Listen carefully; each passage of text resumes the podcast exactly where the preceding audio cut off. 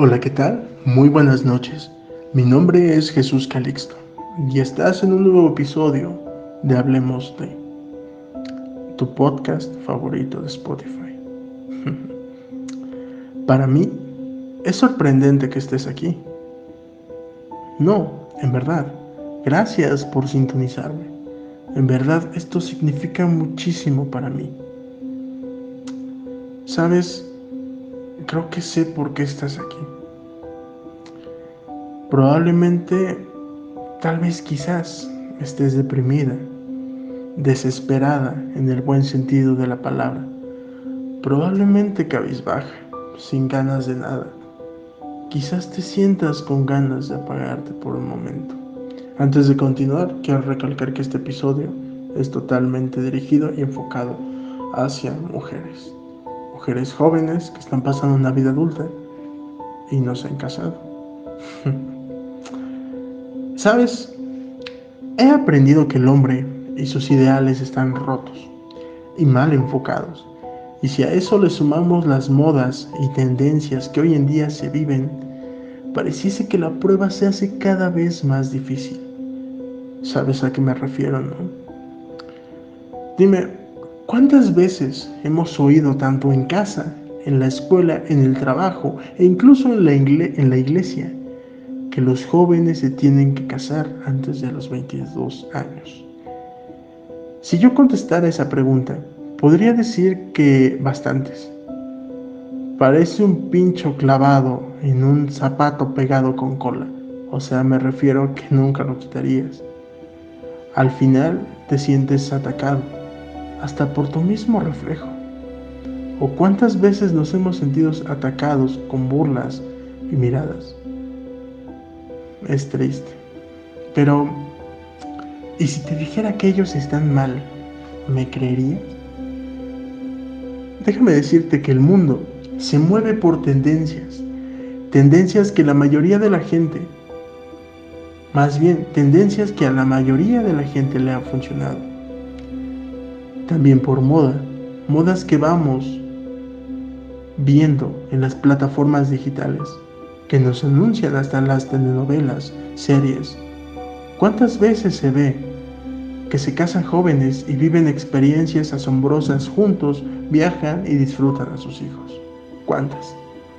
Sin embargo, han pensado en cómo sería conocer a tu persona o casarse con esa persona que conociste de joven a una edad ya madura? En este momento te quiero dar tres consejos que muy seguramente te ayudarán a pasar días como hoy con felicidad y verás que empezarás a cambiar de una manera muy positiva. Número 1. Renuévate. Con esto no quiero decir que te transformes o adaptes un tipo de vida diferente, no Puedes cambiar tu forma de vestir o tu apariencia. Recuerda que una forma de madurar es cambiar las prendas, los gustos, contenido en redes. Si bien no te estoy pidiendo que te vistas como una señora o que seas una señora, solo te pido que quites esa apariencia de niña y la evolución es una apariencia de una joven de palabra, de una joven madura. Alguien que mane seriedad, madurez, calidad al hablar, y al caminar. Al igual, el contenido que miramos tiene mucho que ver con lo que demostramos ser en todo el día. No te pido que dejes de ver tu contenido favorito, solo te aconsejo que te empieces a interesar por temas que sean de tu interés. Leer libros es una buena forma de aprender algo nuevo. Si no sabes qué leer o nunca te has interesado por un tema en específico, déjame te, te recomiendo un libro que me estoy devorando en estos momentos. El libro se llama Vivir con integridad y sabiduría. El autor es Miguel Núñez, el cual tiene diferentes libros que son una linda maravilla. El maquillaje también tiene mucho que ver. Toda mujer tiene un maquillaje de cajón. Sin embargo, es bueno analizarlo e identificarlo como necesario e innecesario y renovarlo. Todo esto te lo digo no es para conseguirte novio pronto, al contrario, es para purgar a aquellos que no van ni para atrás ni para adelante. Número 2. Cambia tu círculo de amistad. Yo lo sé. Te preguntarás, ¿es necesario? La respuesta es sí. Sí, porque a veces eso no nos permite darnos a conocer como lo que somos. Casi la mayoría de las personas de nuestro círculo es muy joven o más joven que nosotros, o en este caso nosotras, hablando de ti. ¿Está bien juntarse con personas más jóvenes? No. Si tú sientes que probablemente no te desarrollaste al 100% en tu etapa de estudiante y es por esto que sientes la necesidad de terminar de desarrollarte con ellos, sin embargo, es un daño que uno mismo se hace y repercute en nuestra vida personal. Yo te recomendaría buscar un tutor o tutora que te oriente, que no sea tu mamá o tu papá, tiene que ser alguien externo, alguien mayor evidentemente, que te acompañe en esta etapa. No te estoy pidiendo que los olvides o que olvides a tus amigos, solo te pido que no los frecuentes tanto.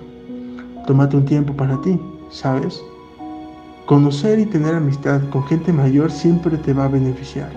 Yo en lo personal tengo amigos adultos y gracias a ellos es que he podido solucionar problemas que probablemente con mi grupo de amigos de universidad solo los hubiera empeorado. Número 3. Confía en Dios. ¿Sabes? Una cosa muy importante es creer y otra cosa es confiar. Cuando confías en Dios es algo maravilloso. Dicha confianza se da al tener una relación íntima con Él.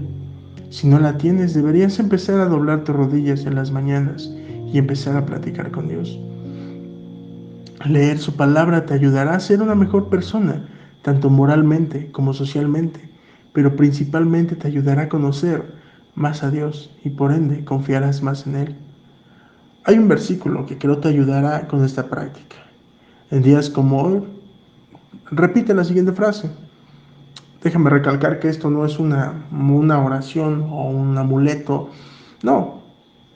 Simple y sencillamente a mí me sirvió para mentalizarme, para concentrarme, para motivarme. Y espero que para ti también. Lo encontramos en el libro de Salmos, capítulo 25, versículo 5. Guíame en tu verdad y enséñame, porque tú eres el Dios de mi salvación. En ti espero todo el día. Espero este episodio haya sido de mucha ayuda para ti.